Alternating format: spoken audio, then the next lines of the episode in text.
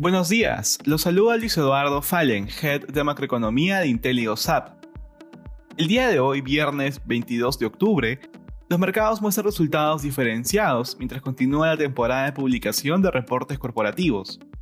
De manera particular, en Estados Unidos los futuros del Nasdaq retroceden, ante la publicación de utilidades que decepcionaron a los inversionistas. Las acciones de Intel caían más de 9% previo a la apertura del mercado, debido a que mencionó que las disrupciones de oferta y la incertidumbre regulatoria en China estaba afectando su negocio.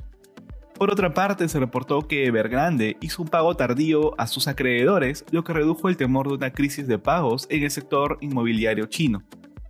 En la eurozona, las principales bolsas de la región exhiben rendimientos mixtos, mientras las compañías continúan publicando sus estados financieros.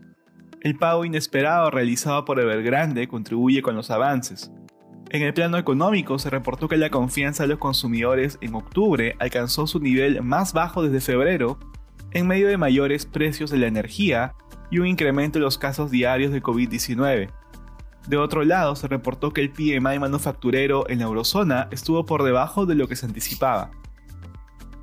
En Asia, los índices de la región cerraron con rendimientos positivos, el Hang Seng cerró al alza mientras el ánimo de los inversionistas mejoró por el pago realizado por Evergrande.